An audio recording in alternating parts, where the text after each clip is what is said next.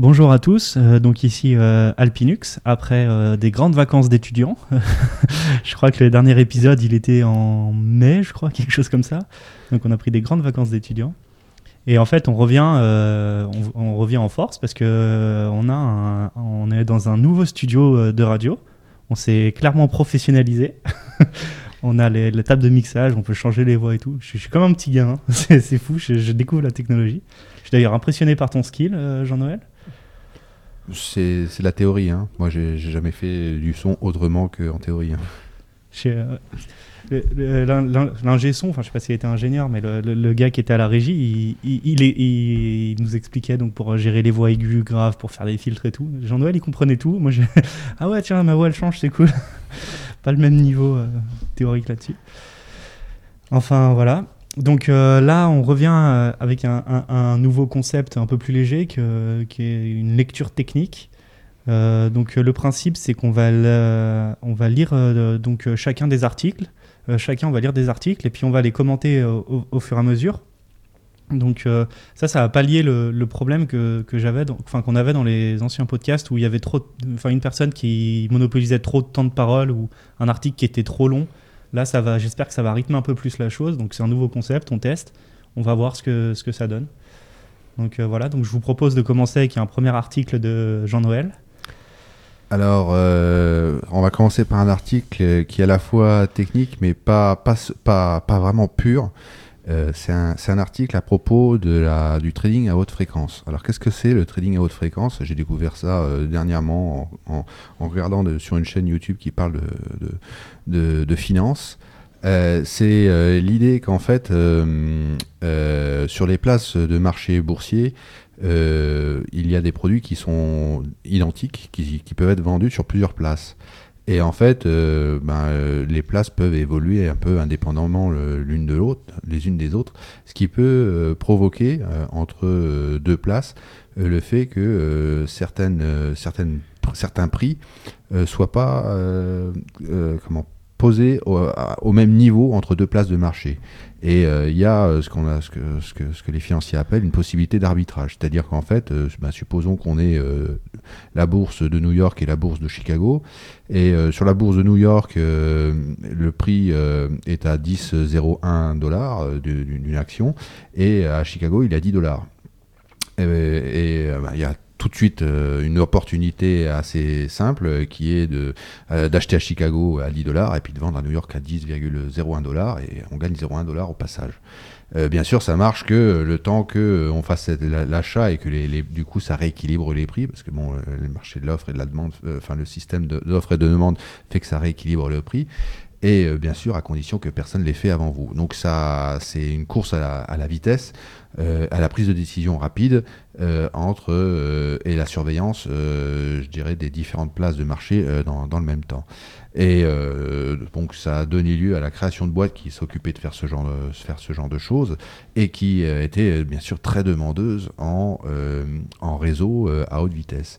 Et donc pour reprendre l'exemple entre New York et Chicago, là où à l'origine la liaison internet qui passait un petit peu partout par, par différentes villes, etc., était à 25 millisecondes d'aller-retour, euh, eh bien, il y, a des, y a eu euh, la création d'un marché hein, euh, avec une demande de la part des, traders à haute, à haute fréquence d'avoir de la communication avec beaucoup plus de vitesse. Donc, euh, bah, il y a une première boîte qui a commencé à installer une fibre euh, qui était beaucoup plus directe, qui passait pas par Pittsburgh, par euh, Cleveland, etc., qui, tirait au plus au plus au plus court et qui a permis de faire descendre donc le, temps d'aller-retour au lieu que ça soit 25 millisecondes, ben on était à 13 millisecondes. Donc, ils ont fait euh, comment une, bonne affaire euh, en vendant très cher euh, ce tuyau réservé, mais ils ont bien sûr fait gagner de l'argent entre guillemets. sorti un peu de, nulle part d'ailleurs, si on, si on, regarde un petit peu, à, aux traders à haute fréquence. Et puis, bah, ça a été la course comme ça à la, à la, comment, à la vitesse, avec l'installation d'une deuxième fibre qui tirait encore un petit peu plus droit et qui permettait de gagner encore quelques millisecondes. Et puis, euh, dernièrement, est arrivée en fait euh, une nouvelle techno euh, en tout cas la, la mise en œuvre d'une techno. Ce qu'il faut savoir, c'est que la vitesse de la lumière dans les fibres optiques qui, qui sont, dans- qui sont tirées, eh bien, si vous vous souvenez de vos cours de physique, pour ceux qui ont fait de la physique, elle est moins rapide que dans l'air ou dans le vide. Donc on a intérêt à essayer de passer en direct. Euh, Pardon, le- là, il y a- il y a- moi j'entends la, la vitesse de la lumière est moins rapide dans le. vers que dans l'air. La vitesse de la lumière, euh, telle qu'on en, on en- on en parle tout le temps, c'est la vitesse de la lumière dans le vide. Mais euh, il n'a jamais été dit que la vitesse de la lumière était très très rapide. Elle pouvait même être quasiment nulle. Il y a des physiciens qui ont réussi à rendre la vitesse de la lumière nulle dans certains environnements.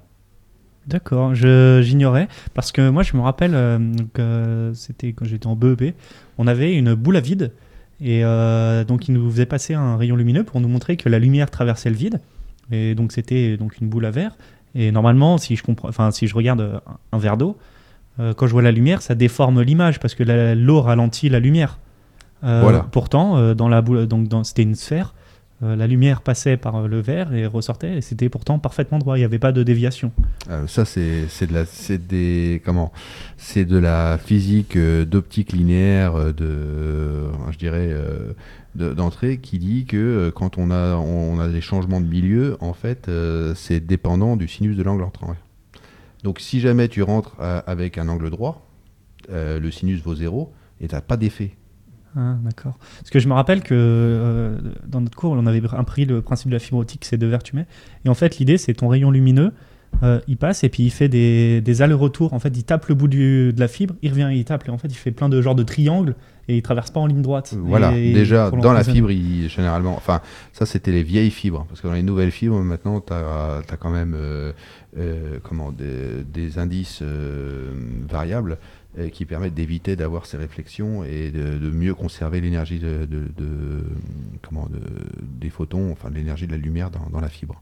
Mais bon, pour revenir à, notre, idée, euh, plutôt que d'installer de la fibre, les gens ont commencé à installer des, euh, comment, des relais pour faire de la communication grâce à des micro-ondes. Donc en utilisant directement les ondes, bah, directement dans l'air.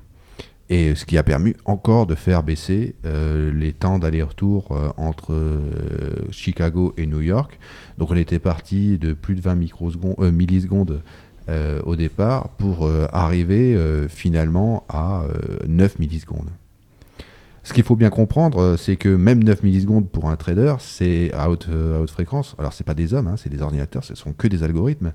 C'est énorme parce que la prise de décision sur ce type de marché, c'est 50 microsecondes. Ça signifie que euh, par, comment dire, par, seconde, les systèmes de trading à haute fréquence prennent 20 000 décisions. C'est énorme. Euh, moi, ça, me, ça me fait juste. euh, genre, euh, moi, ça me fait penser un peu au Wi-Fi. Tu sais, le, Wi-Fi, normalement, c'est. Il y a beaucoup, du fait de l'environnement, il y a beaucoup de pertes, et les protocoles font que tu es obligé de demander des, des accusés de réception, quoi, en gros. Et propagation par micro-ondes, alors je sais pas si c'est parce que. le micro-ondes, ça veut dire qu'en gros, les fréquences sont très petites de l'onde. Euh, c'est la, euh, quoi, la longueur d'onde, je crois que c'est un centimètre. C'est, centimétrique, c'est, de l'ordre du centimètre. Et Donc ça veut dire que, enfin, plus c'est petit, moins tu te fais euh, Bah, plus- influencer par le par l'extérieur? Plus tu es à haute fréquence, euh, normalement, non, c'est, l'inverse. Mais à, à mon avis, sur ce type de relais, déjà, l'intérêt, c'est que ça se diffuse beaucoup moins. Donc t'es très directionnel. Donc tu es capable de, de- taper à pleine puissance sur un faisceau qui va pas aller euh, se, se, comment, se disperser euh, dans, la nature. Alors euh, pour moi, je, me dis, oui, l'aller- l'aller-retour il est plus rapide en termes de temps, mais euh, du fait des perturbations extérieures, euh, je sais pas, par exemple, il, la couverture, il fait nuageux dehors ou euh, il y a quelqu'un qui passe avec son téléphone, il téléphone. Enfin, il y a des ondes qui se passent. Je me dis qu'il y a beaucoup plus de chances que le signal il n'arrive pas à terme pour des raisons de, enfin, pour des raisons de perturbation et que du coup, c'est peut-être pas une si bonne nouvelle que ça.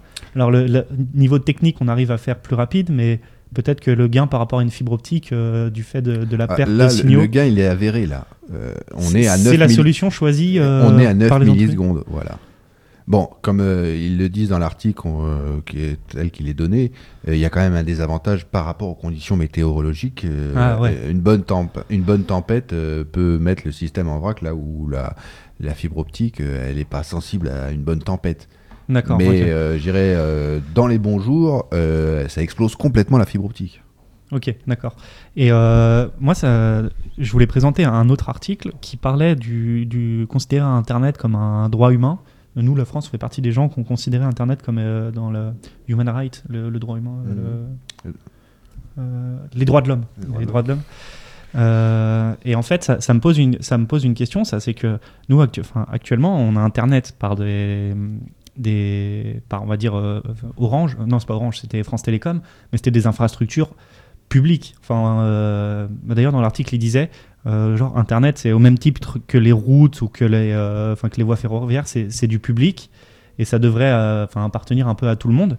Là, ça veut dire que les voies qui avaient Internet avant, qui étaient biscornues, qui passaient pas, qui essayaient pas de, diminuer les distances entre les places financières.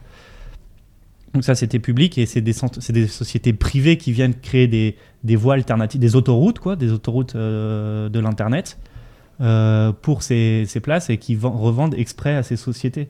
Enfin, des Euh, sociétés là, qui ont des besoins. C'est clairement un marché privé euh, avec des besoins spécifiques. Euh, il est hors de question d'avoir de la congestion sur le réseau, etc. Ah, donc euh, le même, public n'ira jamais là-dessus pour ralentir les, les données. Non.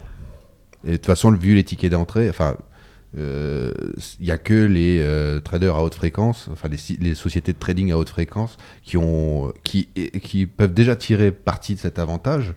Parce que nous, euh, au, quotidien, franchement, euh, je sais pas, mais toi, ta page web, elle s'affiche euh, en. euh, Raisonnablement. ouais, oui, oui, non, mais qu'elle s'affiche en 10, micro, en 10 millisecondes ou en 15 millisecondes, à mon avis, tu vas pas voir tellement la différence. Non. Donc voilà, c'était un, un truc où bon, on, on s'en doute un petit peu, mais déjà bon, c'est un métier vraiment bizarre, hein, c'est-à-dire que c'est un métier à base d'algorithmes.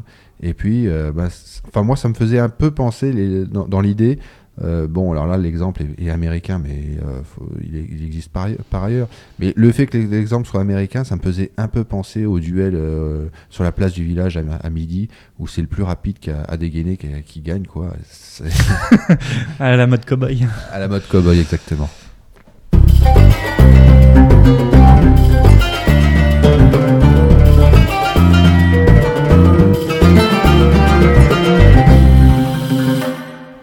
Donc Jean-Noël, est-ce que tu as été au courant de ce qui s'est passé euh, le, le 31 janvier euh, exactement euh, sur Internet? Ça a fait beaucoup de bruit dans le monde de l'informatique.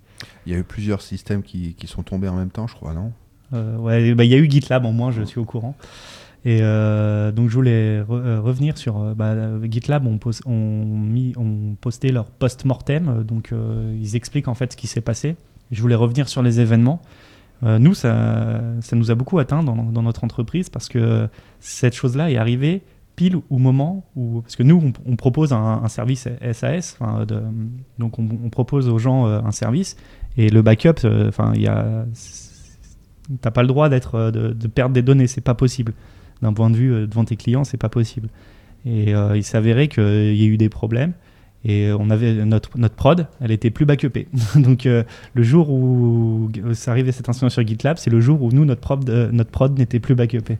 Donc euh, voilà, cet, a fait, cet événement a fait beaucoup écho euh, au sein de l'entreprise. Une sensation d'avoir une, une comète qui est passée pas très loin, c'est ça? On pourrait, euh, ouais, la métaphore est bien. Euh, donc l'article, je vais peut-être pas détailler tous les points parce que c'est pas forcément très intéressant, mais il y a des choses à, à- à dire. Et en fait, peut-être que tu pouvais m'apporter des points où j'ai pas très, pas très bien compris. Donc déjà, euh, euh, ils expliquent que au niveau de la, de la configuration de la base de données, eux, ils avaient seulement une base de données, euh, une base de données SQL, non PostgreSQL, avec un réplica sur la seconde. Tu sais, genre slave, Hmm. avec la réplication. Et en fait, ça, c'est leur, euh, s'ils expliquent déjà, c'est leur premier problème, c'est qu'ils ont, euh, leur, euh, ils ont un- leur base de données, c'est single point of failure. Enfin, si la base de données est plante, c'est mort, tout GitLab euh, euh, crève. Et ils en sont conscients, et c'est pour ça qu'ils ont euh, une deuxième sauvegarde. Mais euh, la deuxième, euh, enfin la deuxième base de données, elle est plutôt là pour répondre, parce que la première, elle a été souvent euh, submergée. Enfin, ça, on va en revenir plus tard. Donc pour euh, expliquer ce qui s'est passé, c'est donc le 31 janvier, il y a un ingénieur qui qui devait essayer de mettre en place un système de pool de bases de données. Donc en gros, c'est deux bases de données PostgreSQL qui se remplacent l'une l'autre quand l'autre ralenti n'arrive plus à résoudre les requêtes. Euh, à 17h, euh, donc l'ingénieur il fait un, un, snapshot LVM. Donc un snapshot LVM, c'est une sauvegarde de ton disque que les partitions LVM permettent de faire. Donc c'est assez rapide, je crois que c'est pas mal. Euh, voilà. Euh, et eux, à GitLab, ont un, process de snapshot toutes les 24 heures, automatique. Euh, juste pour noter, bien sûr, c'est GitLab, c'est Git. toute l'infrastructure de GitLab tourne sur du Linux. ouais, enfin pourquoi? Je comprends pas la remarque. Ça aurait pu tourner sur d'autres choses. LVM, c'est un système de fichiers uniquement Linux, si je ne me trompe pas. Oui, oui. Ok. nana. Euh, ouais, donc euh, ils disent qu'à 19h, ils étaient, euh, on les spammait, donc la base de données avait des problèmes à répondre. Donc là, bah, l'ingénieur, il a essayé de, il a essayé de résoudre le problème. donc là, j'ai pas compris ce que c'est un wall segment. As wall segment, j'ai pas compris ce que c'était. Non, je sais pas ce que c'est. Ça doit être la technologie base de données, mais ça me rien du. Euh, donc ils expliquent qu'ils avaient, euh, ils ont un système de, de, back, de, de backup, euh, PG, PG base backup, et en fait, bah, au moment de, d'utiliser ce système de backup, bah, ils se sont rendus compte qu'en fait, il marchait pas. Donc ça, c'est typique dans les entreprises. Tu, tu fais des backups, sauf qu'ils sont jamais testés. Et puis, bah, au, moment, c'est quand on as besoin que tu te rends compte qu'ils marchent pas. Donc, euh, suite à cette, à cette, cette, mésaventure, il y a beaucoup d'initiatives sur Internet, euh, des backup check-up qui permettent de vérifier que tes backups fonctionnent bien ou quoi. Mais c'est bien, ça permet de se, rendre compte de, plusieurs problèmes et ça n'arrive pas qu'aux autres. Quoi. Il suffit d'un problème, d'une concurrence de, de, données pour que ça arrive. Euh, enfin, d'un concours de circonstances. Euh, donc, euh, ce que je voulais dire, en fait, donc, ce qui s'est passé, en vrai, c'est que l'ingénieur, il essayait de mettre en place euh, donc le système de, de, de, pool de base de données pour, pour améliorer les temps de réponse pendant le spam. Et en fait, pendant qu'il a lancé son, enfin pendant qu'ils se sont fait spammer, il a essayé de lancer le, backup pour pas pour pas avoir les, les spams. Et ça marchait pas. Enfin, la, la, fameuse procédure que j'ai dit là tout à l'heure, BG backup, ça marchait pas. Donc lui, il s'est dit enfin, la commande, elle, s'exécutait et en fait, il y avait rien qui s'affichait dans la console.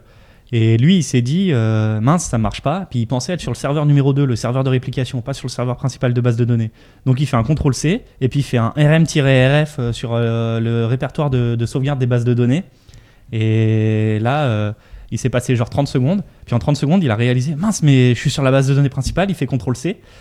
donc ça a supprimé plein de données. Ça n'a pas tout supprimé, mais ça a supprimé plein de données. Et bah là, voilà, il s'est rendu compte de son erreur. Il s'est rendu compte, comme, j'ai dit tout à l'heure, euh, que leur système de, au moment où ils ont voulu backuper, que leur système de backup marchait pas. Et en fait, ils ont deux systèmes de backup. Ils ont un Azure, donc déjà eux ils sont basés sur Azure, tu vois, c'est bizarre, euh, mais euh, Azure de toute façon pousse énormément Linux. Azure c'est le système cloud de Microsoft. Et en fait ils ont donc Azure, ils ont, je crois ils disent 30 gigas de stockage et en fait, ce qui se passe, euh, euh, ce qui se passe, c'est que euh, dans une base de données, il y a deux façons de sauvegarder une base de données. Une, sauvegarde qu'on dit à chaud et une sauvegarde qu'on dit à froid. La sauvegarde à chaud, c'est pendant que ta base de données tourne. Donc il n'y a jamais d'interruption et en fait tu fais un export de tes bases de données puis ça te sauvegarde un fichier SQL en bonne et due forme que tu peux facilement réimporter. Et tu as aussi un système de sauvegarde à froid où là c'est quand la base de données est éteinte, donc il n'y a plus d'activité dessus et tu copies en fait euh, un répertoire slash data, donc les données brutes de la base de données, tu les copies. Donc ça va beaucoup plus vite qu'un euh, export de base de données.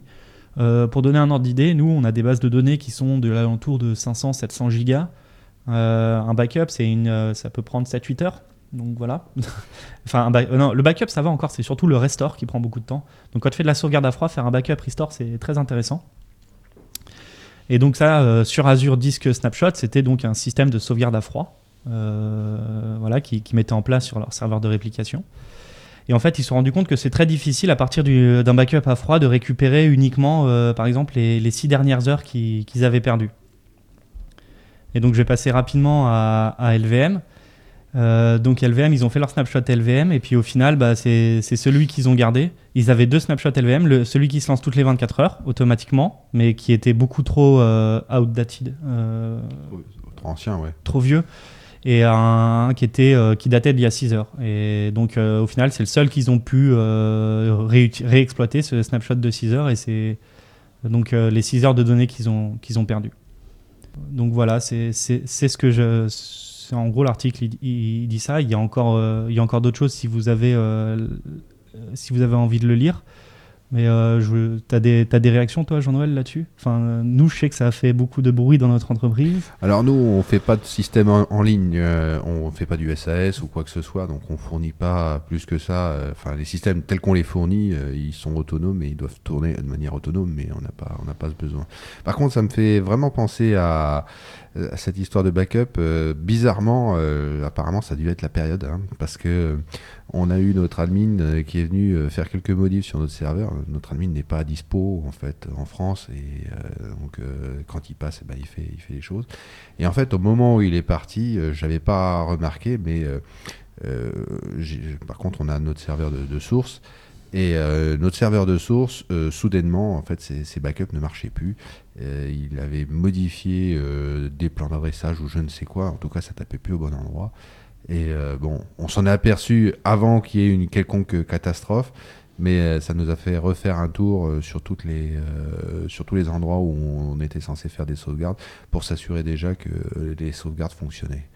Maintenant de là à, aller jusqu'à vérifier que ce qu'on sauvegarde c'est bon et ça permet effectivement de repartir d'un d'un comment d'un désastre, hein, le dis- le disaster recovery. Euh, je pense qu'il y a beaucoup beaucoup de sociétés euh, de tailles diverses qui euh, qui n'ont pas euh, totalement intégré ce genre de plan et nous on en fait partie, hein, faut pas s'en cacher. Bah après, vous n'avez pas forcément les besoins, euh, comme tu dis. C'est pas forcément le cœur de métier, mais c'est vrai que euh, vous, euh, votre point critique, ce serait le code source, enfin l'historique du code source. C'est vrai que si tu perds ça, euh, une entreprise. Je sais pas, vous produisez beaucoup de code, vous Euh, Non, pas trop. Vous êtes plutôt scientifique?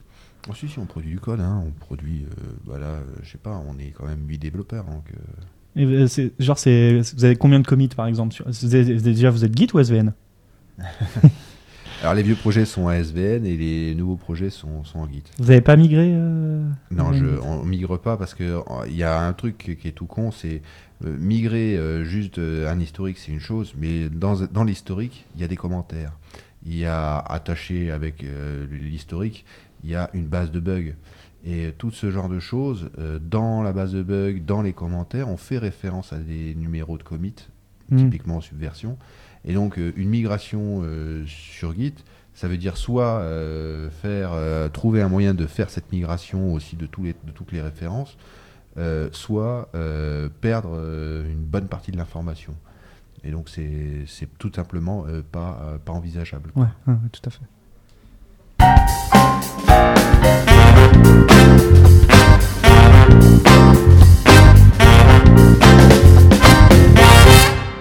Donc, pour le coup, euh, je pense qu'on va basculer sur euh, le, le sujet suivant. C'était une parfaite transition. Euh, C'est une parfaite transition. Donc c'est pas un sujet de moi, celui-là, c'est- c'est c'est un sujet que, euh, me connaissant bien, Morgan a choisi. Euh, Il y a un site euh, qui s'appelle euh, svnvsguide.com, donc euh, qui euh, ben, apparemment a quand même un violent parti pris pour euh, subversion et, et, euh, essaye de s'attaquer euh, à, des, euh, à des mythes et des faits euh, à propos de, des comparatifs Git et subversion. Alors, ben, on va le. enfin. Personnellement, j'ai rien de, de très violent contre, contre Subversion. D'un point de vue, comment, interaction de différents développeurs à travers le monde sur des systèmes euh, perso, euh, je- dirais que Git est, est- comment, est bien plus en avance que Subversion. Subversion reste, reste quand même un, un système euh, sans- avec un, un dépôt central et avec quelques personnes qui ont le blanc-seing pour pouvoir faire des commits dessus. Pour- bon, Pour le coup, je trouve que le fait qu'il soit centralisé, c'est un avantage, moi. On en discutera. Ça, dépend du type ça dépend du type d'organisation que tu as et du type d'équipe que tu as. donc on va euh, prendre les points un par un, comme ça on, on verra bien ce qu'ils disent. Donc le premier point, euh, c'est euh, les dépôts guides sont euh, beaucoup plus petits que les dépôts subversion. Et euh, la réponse de la personne, c'est faux, c'est un mythe. Alors, ce à quoi je réponds, oui, effectivement, euh, les dé- le dépôt de subversion, il est euh, compressé, euh, généralement, il n'est pas énorme, etc. Mais il faut bien comprendre que le dépôt de subversion, vous ne le voyez jamais sur votre PC perso de développeur. Ce que vous avez sur votre PC perso de développeur, c'est une copie de travail. Et donc, ce qui vous intéresse, c'est pas le dépôt, c'est la copie de travail. Et dans ce cas-là, là, il n'y a pas photo. La plupart des projets, même un projet Git sur lequel on embarque tout le dépôt dans sa copie de travail, finalement, hein, euh, reste plus petit qu'un, généralement qu'un, qu'un, qu'un, dépôt, qu'une copie de travail subversion pour laquelle, aux dernières nouvelles, on a, pour chaque fichier qu'on est à même d'éditer, une copie euh, dans, un, dans un répertoire caché. Donc en fait, on a le double d'espace. Euh, moi, je voulais juste dire euh, ce que je reproche à Git pour par rapport à SVN, c'est par exemple, j'ai besoin de copier. Tu sais, en Java, c'est tu as des packages. Et tu sais, tu peux, euh, tu sais, genre les packages, tu vas voir, c'est des dossiers. Donc tu vas avoir le dossier org, euh, gna Apache, euh, truc. Et moi, j'ai besoin, genre de dossier, par, euh, parfois de copier genre tout un package, euh, de récupérer les sources. Et avec un SVN, c'est que le- euh, les, sources, c'est tout managé dans un point SVN qui est à la racine de ton projet. Alors que sur Git, c'est dans chaque dossier, tu as un point Git avec euh, les historiques. Là, tu te, tu te trompes là. hein. C'est l'inverse. Ah non, non, non. Non, non, non, non. Dans Git, t'as qu'un seul point Git à la racine du projet. Et dans Subversion, t'as des points SVN dans tous les sous-répertoires. Euh. Certains. T'as un truc Git là sous les yeux? Ah, quand tu veux. Alors là, ah, bah, Alors moi, moi aussi, parce que je, je trouve que Git c'est chiant, c'est que je dois dans chaque dossier supprimer les points Git. non, non, non, non. Euh, dans, ta- dans tes rêves, ça. Alors il y en a un de nous deux qui va avoir Là, euh, raison. en Là, j'ai le dépôt Git. hein. Ouais. J'ai le dépôt Git de Git. D'accord? Donc, je fais un ls-a. Bon, j'ai plein de choses, dont le point Git qui est, qui est, qui est, qui est, qui est, qui est là. D'accord? Maintenant, je vais dans un sous-répertoire. Par exemple, euh, au hasard, le répertoire délocalisation, parce que c'est mon petit répertoire dans lequel je me balade souvent. Et là, je fais ls-a. Et là, t'as pas de point Git. Forcément, t'as pas de point Git, t'en as qu'un seul, c'est le point Git qui sert de dépôt et il est à la racine de ton répertoire. Par contre, Subversion, c'est pas le cas. Un point SVN dans tous tes répertoires.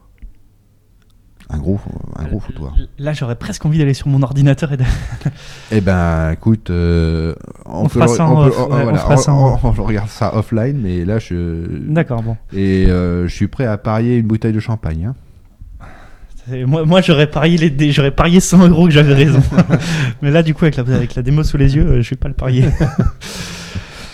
Alors après, euh, deuxième chose, les branches sont euh, chères en subversion. Alors, euh, Coûte cher. tu coûtes cher en subversion. Alors. Donc euh, lui, euh, sur le site, ils disent euh, c'est un mythe, les branches ne coûtent pas cher en subversion.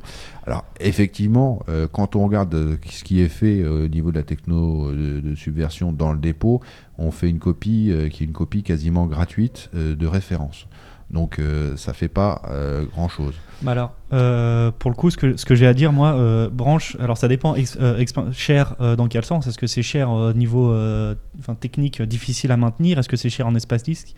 Je sais, je sais pas trop de quoi il parle, mais pour te dire à quel point euh, les branches, c'est le painful, c'est difficile à gérer en, en SVN par rapport à du Git, c'est que nous, on en arrive à avoir des branches de snapshot de version. Euh, C'est-à-dire que sur une branche, je vais avoir ma version euh, de trunk, sur laquelle on développe, et je vais avoir tout mon projet de A à Z, donc avec la souche euh, des logiciels sur lesquels on part, euh, plus tout ce qu'on fait nous.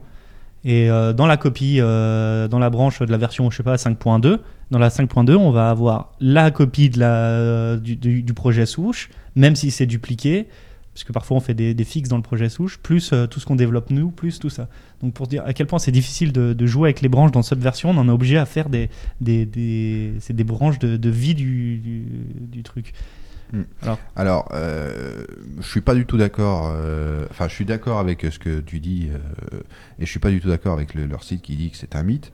Euh, parce que les branches, ça ne sert que si finalement on est capable d'en basculer et de travailler Ouais, de- entre les ouais. différentes branches. Ouais. Vaut bien voir que la création de branches, une fois de plus, elle est faite sur le serveur. Ça veut dire que en tant que client, à chaque fois qu'on fait un check-out d'une branche, en fait, euh, on- quand on fait un basculement de branche, d'ailleurs, c'est même pas un check-out dans, dans ce cas-là, euh, c'est comme si euh, on effaçait totalement sa copie de travail et qu'on tirait euh, la, la- la nouvelle branche. Donc, quelque part, on se retrouve à, à- comment, à travailler avec des branches qui, qui sont, comment dire, qui sont des dépôts à part, à part entière Ouais, quasiment, et pas vraiment des, des branches d'un même projet. Donc, quelque part, c'est pas. Enfin. Euh, j'ai eu joué un petit peu avec les branches Subversion, alors ça s'est peut-être pas mal amélioré, au moins pour la partie merge, euh, parce que euh, bon à une époque c'était infernal, mais euh, clairement euh, non, euh, c'est pas aussi agile que dans Git. hein. Dans Git, une branche, c'est jamais que je rajoute une étiquette sur un commit qui existait. Donc ça, ça coûte euh, rien, mais vraiment rien. Moi, je vois, la- je vois ce qu'on a, nos branches à partir de versions. Je voudrais, si je serais dans Git, je, créer, je crée ma branche de version. Je fais un hotfix plutôt que d'avoir à le committer dans deux branches comme on fait actuellement où tu switches ton Eclipse entre deux workspaces ou des choses comme ça, des trucs qui sont vraiment pas pratiques pour un développeur. Tu fais ton fixe dans la machin, tu cherry, euh, cherry pick le, le commit, tu le reportes sur la branche principale et, et c'est gagné quoi. Oui, bien sûr. Donc là, ça va avec euh, le, le point numéro 3 qui dit que c'est difficile de faire des merges entre les branches sur Subversion. Moi, je, il dit que c'est un mythe outdated, mais je, je peux pas le dire, j'ai pas joué à ce point-là, mais nous, dans l'entreprise, on, on le fait pas. Donc euh, s'ils le font pas, euh, c'est qu'il c'est qu'il doit avoir des raisons. Quoi. Non, alors il y a une des choses qui est vraie, c'est que comment, en liaison avec le, point numéro 2, le- là où euh, dans Subversion, une nouvelle branche une copie finalement de la copie de travail, euh, enfin d'une copie d'un- trunk ou d'un répertoire, enfin c'est une copie virtuelle. Euh, dans Git, c'est juste une étiquette, ce qui signifie aussi que la structure des branches, quand on crée une nouvelle branche, elle n'est pas euh, impactée dans, dans- Git. Et c'est très important pour tout ce qui est euh, merge, donc, pour tout ce qui est fusion. Parce que la plupart des algorithmes de fusion sont d'autant plus efficaces qu'on est capable, quand on veut faire la fusion de deux versions, de fournir une version ancêtre des deux, de- de- de- depuis laquelle, en fait, on sera capable de calculer la différence de- d'évolution d'une des branches et la différence d'évolution de l'autre des branches, et, et- et de mieux calculer comment les, les choses doivent se, se- se fusionner l'une dans l'autre. Dans Git, c'est très facile de trouver. C'est Git statut, non? Il peut être en retard de 3 commits, c'est ça que tu veux Voilà. Euh, enfin, dans Git, euh, la structure même des données permet de trouver l'ancêtre euh, de manière ultra simple. Dans Subversion, jusqu'à la version 1.8, euh, il n'y avait pas ce tracking de, l'ancêtre commun. Et euh, donc, euh, je suis désolé, mais bon, euh, la version 1.8, c'est 2013, quoi. Euh, Git, euh, c'est 2006. Euh, il était peut-être temps de, s'y mettre. Donc oui, c'est un mythe aujourd'hui, mais dommage, euh, je dirais, les gens qui ont travaillé sur Subversion depuis euh, le début de Subversion euh, n'ont jamais euh, eu à profiter de ça avant de basculer sur quelque chose de plus récent. C'est pour ça que je te disais un peu, je préfère moi le centralisé. Je pense qu'on doit avoir une version plus récente. Le centralisé au décentralisé, c'est que je trouve que c'est difficile de savoir quand est-ce que quelqu'un, euh, enfin, quel est où t'en es par rapport aux autres. Euh, alors, comment m'expliquer? Sur du centralisé, euh, tu es directement en contact avec le tronc. Quand tu commits quelque chose, tu sais que tu es en retard. Que Git, tu dois faire un Git commit. Tu vas faire un, pu- euh, tu vas faire un Git push. Tu vas dire ah mais non mais t'es en retard. Faut que tu fasses un Git pull. Faut que tu quand tu vas faire le Git pull, tu vas te prendre des, des conflits.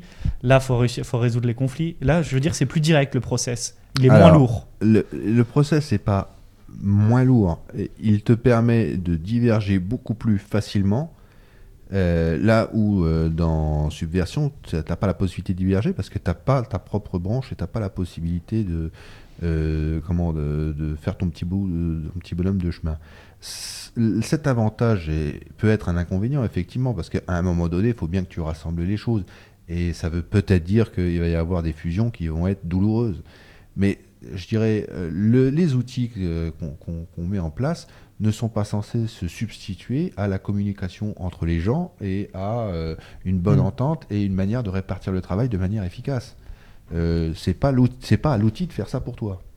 Et donc, euh, euh, de ce côté-là, je, je casserai pas Subversion parce que Subversion permet effectivement de travailler en, en- boucle très très serrée. Moi, le problème que je vois avec, Subversion, il est de deux ordres. Le premier ordre, c'est que tout se fait dans le répertoire de travail. C'est-à-dire qu'à aucun moment on peut dire j'arrête les choses euh, de manière fixe et je vais pousser ce qui est un commit réel euh, dans le système. C'est-à-dire que je- le commit dans Subversion, c'est je prends ma copie de travail et je la mets sur le serveur. Mm. J'ai pas euh, cet étage intermédiaire où je pourrais, euh, je dirais, créer mon commit local et m'assurer que tout va bien, etc. Et après le pousser. À la rigueur, juste avoir euh, un historique à, à la Git, mais avec un seul commit d'avance, ça serait déjà quelque chose d'immensément, à- une immense avancée pour Subversion. Ouais, ouais, ouais. Ça, va. Ça, c'est la première chose.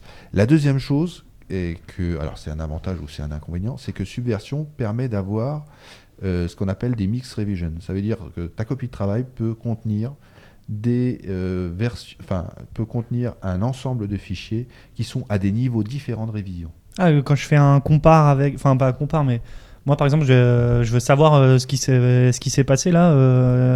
je, vais, je vais faire un genre un show annotation, enfin dans Eclipse. Et en fait, je vais dire tiens, cette ligne, elle, va- elle a été committée par lui avec ce commit pour cette raison. Lui, euh, pour, euh, cette ligne a été écrite pour cette raison. Et en fait, euh, genre sur le même fichier, j'ai plusieurs historiques de ce qui s'est passé. C'est c'est de ça que tu parlais? Oui. Ouais. Ça, c'est très pratique. Ça, c'est très pratique. Alors, Je l'utilise au moins une fois par jour. Ouais, mais quelque part, ça te garantit pas que ce que tu es en train de pousser te permettra d'avoir sur le serveur au final quelque chose qui est en cohérence totalement. Donc tu, tu- tu peux courir le risque de dire ok ça marche sur ma machine, je pousse, et finalement ce qui est euh, vraiment enregistré en, en- version sur le serveur est cassé. Ça c'est quelque chose qui est qui, qui- pour moi est, est complètement rédhibitoire. On doit pouvoir pousser sur le serveur quelque chose qu'on a pu tester, qui marche, etc. Voire euh, le, le tester avant de l'intégrer, avant de faire réellement une fusion. Euh, en, ça, je trouve que Git, il est plus euh, collaboratif, on va dire, enfin la collaboration à distance, euh, où genre, euh, moi je vais, de ce que j'ai dans ma copie locale, je vais, comme tu dis, je vais pouvoir le, le, pousser, je sais que ça marche, et il y a des gens qui vont pouvoir accepter ou non ton commit parce qu'il est sur SVN, enfin comme il dit ici, il y a les mix de branches, les trucs de branches, mais à mon avis, c'est moins pensé pour. C'est plus pensé euh, pour du rapproché, quand tu travailles genre des, gens dans la même pièce, mais pas vraiment pour du travail à distance euh, collaboratif. C'est c'est mon point de vue sur le truc. Euh, Donc, après, point 4. Là, euh, si, le point 4, euh, il dit J'ai raison, SVN, il est plus que Alors, un seul endroit. sur le- depuis 2011. Depuis 2011. depuis 2011. Alors, mais bon, on est en euh, 2017 là. on est en 2017, euh, mais comme j'ai dit, moi, j'ai basculé sur Git en 2007. D'accord Donc, euh, à un moment donné, euh, oui, pourquoi pas. Mais euh, quand les choses arrivent trop tard, c'est comme si elles n'arrivaient pas. Ouais, c'est vrai. Donc, bon, Bon. je suis heureux d'apprendre que maintenant, il n'y a plus qu'un seul point SVN, ce qui est pas mal, parce que c'était vraiment une, une douleur sans nom. Mais bon, pour le reste, et pour être franc, euh, je crois que tous les gens, enfin tous les projets euh, qu'on a encore sur Subversion chez nous dans, ma boîte, les gens utilisent une vieille version de Subversion et ils ont toujours la même chose. Et surtout, on ferait pas, surtout pas euh, l'effort d'essayer de basculer sur une des dernières versions. avec tous les risques que ça peut comporter et franchement ça n'en vaut pas, la chandelle je dirais on a des projets, on sait qu'ils vont mourir de leur belle mort euh, industrielle euh, d'ici encore une, euh, on va dire, je sais pas, 5-6 ans. Et bien, ils feront les, leurs 5-6 ans avec une vieille version de Subversion, puis on n'en parlera plus. En, tout cas, pour conclure, on, a, fait 3-4 points de l'article, mais on voit que l'article est très orienté SVN. Et, et- et voilà, on a pu, as pu nous éclairer avec ta, connaissance Git, parce que tu écris des livres, enfin tu traduis Git, donc je sais que tu as une grande connaissance de Git. Oui, euh, mais bon, euh, la, connaissance de Subversion, enfin moi, un des points principaux, c'est oui, Subversion permet euh, bah, de travailler autour d'un dépôt unique très rapidement, etc. Le point vraiment, pour moi, rédhibitoire pour Subversion, tel que je l'ai vu, c'est même en, intégration continue ou en- dans ce type de système, soit on met quelque chose entre Subversion et le développeur pour pouvoir faire de la validation avant, etc. Mais La plupart du temps, qu'est-ce qui se passe? C'est on commit dans euh, le subversion, on a une nouvelle version. Cette nouvelle version, elle est montée dans le système d'intégration euh, de, de- continue. Et puis, euh, à la sortie du système d'intégration continue, le, comment, le, système d'intégration continue dit drapeau vert, ok, c'était bon, drapeau rouge, ça y est, t'as tout cassé. Oui, mais le problème, c'est que dans l'historique, on se retrouve avec un commit qui a tout cassé. Mm. Et ça, c'est nul. C'est vraiment nul. Je veux dire, euh, avoir des commits cassés dans, dans un historique euh, qu'on cherche euh, comment, à rendre le plus intelligible ah dans ouais, quelques années, t'as etc. des trucs qui mettent des bugs, ouais, c'est vrai. C'est vraiment une catastrophe. Ah ouais, c'est ah, c'est pas bête ça.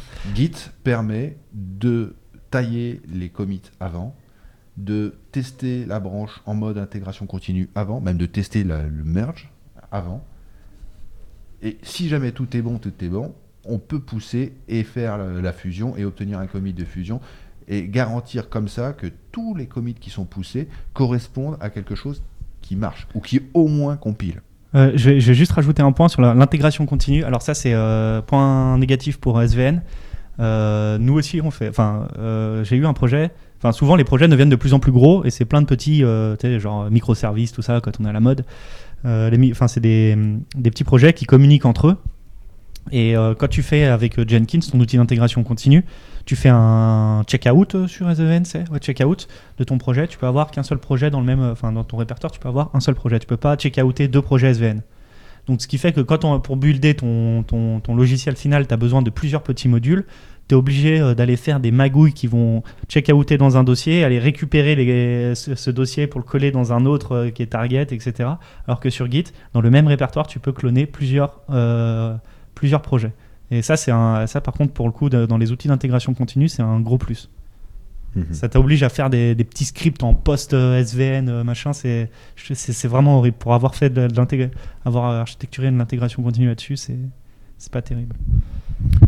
Alors, euh, un des points euh, à charge sur Git euh, qui dit l'abstraction euh, est pas totalement clean. Alors, après, la comparaison euh, se fait bien sûr avec Mercurial.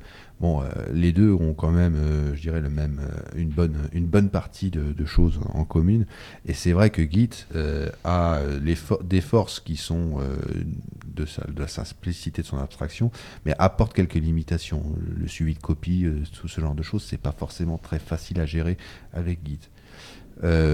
Soit dit en passant, dans mes usages, alors je suis sûrement pas quelqu'un, euh, euh, comment, c'est pas un exemple qui suffira euh, à faire une, une règle générale, mais dans mes usages, l'intérêt que je vois principalement euh, dans, dans les systèmes de type DVCS, c'est quand même le, le fait d'avoir des branches différentes. je- je désolé, je te coupe. C'est quoi des VCS Di- euh, Distributed Version Control System. Ah, ou des ok. systèmes cont- euh, Donc Git. voilà. Et donc, euh, donc Git ou Mercurial. Et, euh, et finalement, un des points euh, importants dans, les branches, c'est comment on fait pour faire des fusions à partir de, sur ces branches. Si à chaque fois que on doit faire une fusion, on, se on se fait mal, ça, ça, va pas. Donc, je dirais de ce point de vue-là, que ce soit Git ou Mercurial, on a à peu près euh, les- la même facilité. Donc de dire que euh, comment l'abstraction de Git est, est pas bonne, ça serait quand même de dire que l'abstraction de, de Mercurial est pas bonne. C'est- n'importe quoi. Euh, juste, c'est quoi une. je crois que j'ai jamais fait ce process copie, suivi de copie. Bah, supposons que tu as un fichier que tu suis en version, mais c'est-à-dire, c'est quoi suivre en version? C'est- c'est- ça veut dire qu'il est, il est dans ton dépôt. Ah, d'accord, oui, ok, c'est un- ok, d'accord. Ouais. Et, et, euh, tu, le, tu le renommes plutôt, par exemple. Tiens. Ah putain, euh, bah, alors renommé sous SVN, il sait pas, il sait pas. Lui, pour lui, t'as délété un fichier, t'en as créé un nouveau. Il, il sait pas faire le renommage. Euh, si tu fais un, si tu fais Ah un- oui, t'es obligé de taper la, ouais, ouais, t'es obligé de taper la commande SVN pour le faire. Mais si tu fais clic droit renommer, c'est pas le faire. Mm. Git, il sait faire. Alors justement, c'est à la fois quelque chose qu'il est capable de faire, mais qui ne le fait pas de manière formelle. Je pense que c'est une force pour moi, mais c'est-à-dire que Ah dans non, Git, euh, tu sais, tu sais, t'as tes statuts, euh, added, euh, euh, added, deleted, euh, machin, Oui, et bah oui. t'as R pour rename. Ouais, mais Git étant seulement un tracker de contenu, le fait qu'un fichier ait changé de nom, ça change pas son contenu. Donc pour lui, il va voir que c'est le même contenu, Mhm. mais pas directement. t'auras pas écrit dans l'historique de ton commit. Ah, qu'il a changé. fait ce déplacement. Ah ouais, d'accord. Ce qu'il va te dire, c'est, il va te dire, tiens, c'est bizarre. T'avais un fichier nommé Toto qui avait un SHA-1 euh, de telle valeur. Et dans, la- dans le commit suivant, tu as le fichier qui s'appelle Titi et il a le même SHA-1. Ah bah ça, ça s'appelle un, ça s'appelle un déplacement. Tu dis Shawan. Pourquoi? Et tu me dis MD5 Non, je sais pas, c'est bizarre. MD5 Non, c'est bizarre, moi j'ai toujours dit CHA. Euh, Ah bon, bah c'est chat. D'accord, Shawan. Non, mais t'as raison, c'est plus facile à dire. Enfin, euh, oui, pour le coup, t'as raison au niveau du, du formalisme. Euh, c'est vrai qu'il est un peu moins pointilleux, mais pour moi, en tant que développeur, euh, je trouve que c'est mieux quand il trouve que j'ai euh, renommé euh, et qu'il a, il pense pas que c'est un delete et un ajout. Bon, enfin, ça c'est mon point de vue. Euh, je pense qu'on peut passer à l'article Ouais. suivant.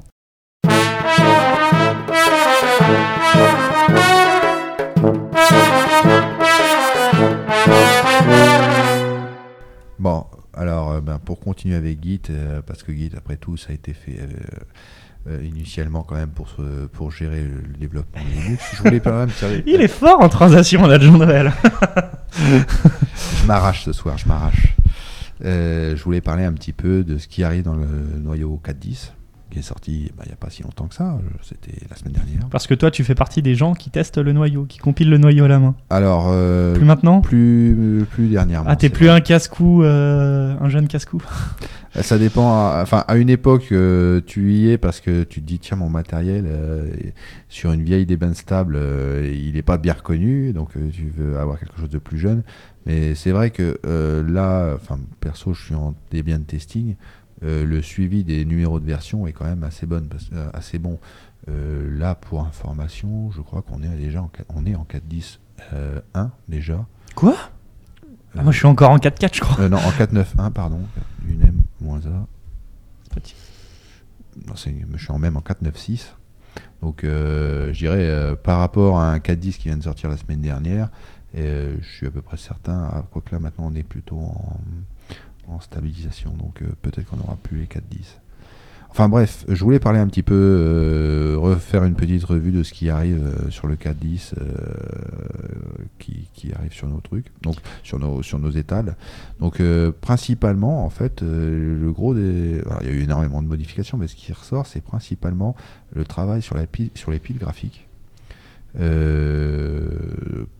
Intel a livré des... euh, comment euh, la possibilité de faire de l'abstraction euh, l'Intel GVT qui est en fait le Graphic Virtualization Technology donc qui permettent de au système virtualisé de- d'a- d'accéder au graphique de manière sécurisée et propre. Dans le même temps, Nvidia, en tout cas nouveau, sort un nouveau driver DRM euh, en ayant profité de quelques informations euh, venant de chez Nvidia pour améliorer les choses. Et puis euh, AMD sort aussi pas mal de, fixes sur les différents drivers pour améliorer la gestion d'énergie, améliorer le, comment, le, le refroidissement. Donc il y a pas mal de choses sur le plan graphique. Ouais, moi je voulais juste dire, tous ces.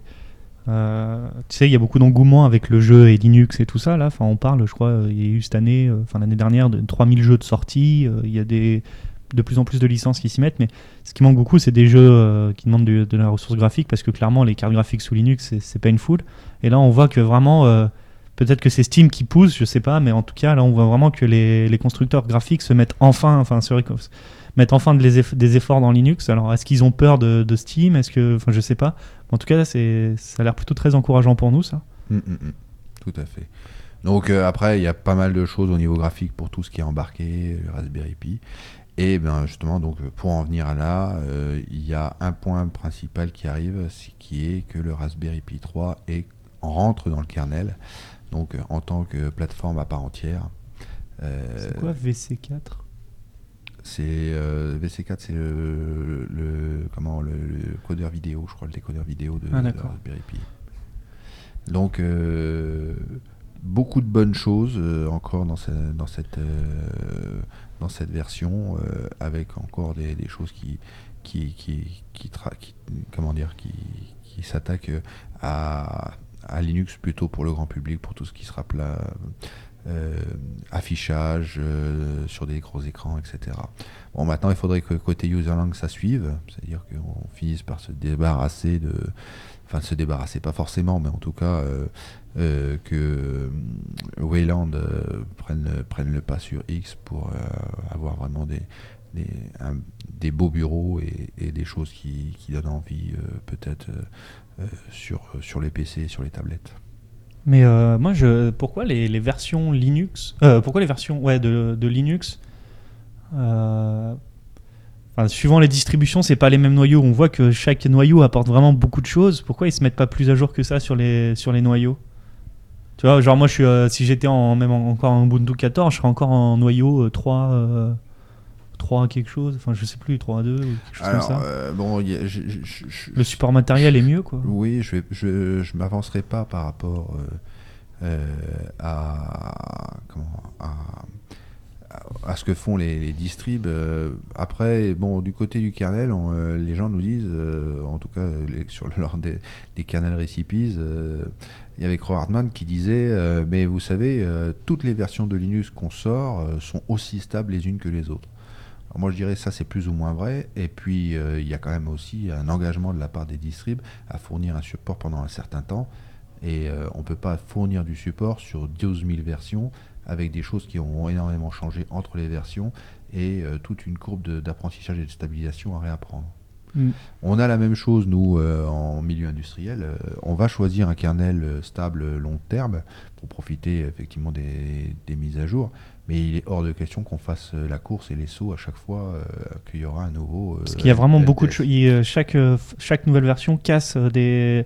Tu peux être basé sur une fonctionnalité sur la version 3.9 du noyau, la version 3.10 peut Non, casser la fonctionnalité. non, au contraire, de ce côté-là, euh, Bah, Torvalds, coup, c'est- Torvalds est très clair. Il dit on ne casse pas les interfaces euh, userland. Euh, par contre, ce qu'on ne sait pas, c'est euh, que en dessous, tout peut bouger. Euh, comme je disais, dans le, euh, non, je l'ai pas dit, mais euh, la version 4.9 a fait, euh, c'était la 4.9 je crois, a, fait une énorme avancée au niveau de la gestion des threads en multithread lorsque un thread est chargé avec une tâche qui est monothread et qui n'a pas besoin de, qui, est donc intensive en calcul mais monothread. Et dans ce cas-là, euh, il y a des choses qui, qui, qui permettent d'a- d'avancer plus, plus vite. Bon, bah, ça c'est des choses qui peuvent potentiellement changer le comportement euh, d'une application euh, devant et, et mettre à jour des bugs dans, dans une application, là où ça fonctionnait tout aussi bien Ah, le avec la même, la interface auparavant. Donc c'est, enfin, le risque c'est le changement. Un risque ça peut être positif ou négatif. En ingénierie, on a tendance quand même à regarder principalement les, les risques négatifs. hein. Donc, euh, on est quand même un peu. On évite les risques, ouais, au maximum. Inverse au changement. D'accord. Parce que ouais, euh, moi je me dis c'est beaucoup de travail pour une distribution d'aller backporter. euh, je vois par exemple bah, Debian, Debian en, en- en serveur, il faut qu'ils, enfin il faut qu'ils arrivent quand même par exemple Docker et tout. Ils sont obligés d'aller backporter des, des fonctionnalités du noyau dans une vieille version, le, proposer les mises à jour. C'est quand même beaucoup de travail. Bien sûr, je dis pas que ça soit euh, forcément euh, sans douleur. Euh, et que, euh, mais d'ailleurs, ils se font fustiger hein, par les développeurs euh, du kernel qui disent mais, mais passez à des versions plus récentes si vous voulez avoir des, des, versions. Je, je crois que c'était Willy Tarot qui avait fait une présentation sur le nombre de failles qui avaient été corrigées et il prenait une version pas si ancienne que ça. hein. je crois que c'était une 3.10. Donc bon, ça, commence à remonter, mais pas tant que ça. Et je crois qu'il était dans le genre le millier de, de failles de sécurité qui ont été corrigées depuis. Ça veut dire qu'aujourd'hui, même d'un point de vue, sans être un point de vue euh, fonctionnel, d'un point de vue sécurité pure, pour un système qui serait, euh, censé être en ligne euh, et euh, exposé, c'est carrément suicidaire de ne pas être sur des versions les plus récentes possibles. Euh, bien sûr, chacun voit midi à sa porte, ce qui signifie que quand nous, on déploie, eh ben, on déploie encore sur des très anciennes versions sous le- comment sous l'excuse que euh, nos systèmes ne sont pas soumis euh, à des attaques. Maintenant, bon, euh, ça m'empêche pas de dormir la nuit, mais c'est vrai que c'est pas vraiment très cool comme manière de, fonctionner. Après, je pense qu'il y a aussi une différence entre déployer sur de la solution serveur sur laquelle bah, finalement le matériel est assez standardisé, il n'y a pas de soucis principaux. Et puis tout ce qui est embarqué téléphonique, etc., où là c'est forcément douloureux. Ça, ça pourrait être une lecture technique d'un autre article, tellement le sujet est, vaste. Mais là, en gros, on peut remarquer depuis quelques versions, bon, à part dans la version 9, 3.9, où tu me disais, ils ont joué avec les threads, ils ont donc donné la capacité de booster le process, de, de s'auto-booster le, le, processeur. on remarque que c'est beaucoup du graphique au final qui vient. Euh, du graphique et de l'ARM qui sont les deux euh, hot topics, on va dire. Enfin, maintenant, ce qui est Linux, c'est dans tous les téléphones, c'est tout Android, c'est Linux. Donc, c'est toutes les architectures ARHMF, R-A-M-H-F. ARM. ARM, ouais, on va, le dire ARM. Et euh, bah, graphique, au final, là, on voit, c'est vraiment les deux vecteurs de croissance du, du noyau Linux. C'est pas du Linux pur. Hein c'est du Linux traficoté. Ce qui d'ailleurs pose le souci. Ça veut dire que tant que tout n'est pas intégré pour supporter euh, Android nativement depuis Linux, j'ai pas la certitude que ça soit le cas encore aujourd'hui. Alors, je, euh, pour avoir eu un Ubuntu Phone, je suis un peu au courant de, ce qui se passe au niveau des, problèmes. Euh, donc, il y, a, y, a, un Linux, tout à fait. Donc, ça, jusque-là, c'est ouvert mais tous les fabricants euh, de, téléphones euh, les, injectent des blobs propriétaires qui sont pas du tout prêts à être portés. Et donc, euh, si ta version du noyau n'est pas compatible avec la version du noyau avec laquelle ils ont sorti le téléphone, ton blob propriétaire il marchera pas. Et ils veulent surtout pas le mettre à jour pour une version plus récente du noyau parce qu'ils vendraient pas leur matériel. Enfin voilà, donc c'est ouais, le, noyau noyau est open source, mais euh, tout ce qui dialogue avec le, le, le matériel, euh, on n'a pas encore beaucoup évolué à ce niveau-là. C'est vraiment la, difficulté de tout ce qui est embarqué aujourd'hui. Enfin voilà, donc on peut conclure sur, sur ces mots quand même. Euh, non, une conclusion plutôt, parce que je ne sais pas comment conclure. bah écoutez, ça fait longtemps que qu'on n'avait pas fait ce, ce, petit ce petit truc. J'espère que ce format-là ira mieux. Bon, ça t'a plu toi? Euh, bah, moi, euh, par rapport aux anciennes sessions où je me contentais juste de commenter, euh, ça m'a nécessité un petit peu plus de travail. Maintenant, si tu nous mets au boulot, bon, bah, on, fera comme ça, c'est pas si mal. Ah, moi, moi j'ai préféré au niveau de l'interaction. je trouve ça met, ça met un peu plus de vie. L'article sur SVN Git, ça a permis de beaucoup parler. Je pense qu'il y a certains articles, genre le post-mortem de, de, GitLab. Moi, au final, il n'était peut-être pas si sujet à débat que ça. Euh, il permet de dire des choses intéressantes, mais il y a des articles qui sont sujets à débat et c'est vraiment mieux, je pense, quand on, quand on fait ça. Donc euh, voilà. Euh, donc. la prochaine fois La prochaine fois. Tu sais quel est le sujet? Tu peux déjà l'annoncer Ah oui Ah oui, donc on va revenir. notre prochain épisode va être un gros épisode. ce qu'on va, je sais pas comment on va appeler ça, un épisode hors d'œuvre, je sais pas. Dans cet épisode qui nécessite plus de, trava plus de travail. Et euh, on a la chance de, de connaître un, un, expert du domaine. Euh, on va parler FPGA euh, avec, euh, avec Jean-Noël, parce que Jean-Noël travaille dans l'industriel et, et, connaît plutôt bien cette chose. Donc l'acronyme, j'en ai jamais entendu parler avant qu'il m'en parle. Je ne sais pas ce que, je savais même pas ce que c'était, ce que ça voulait dire.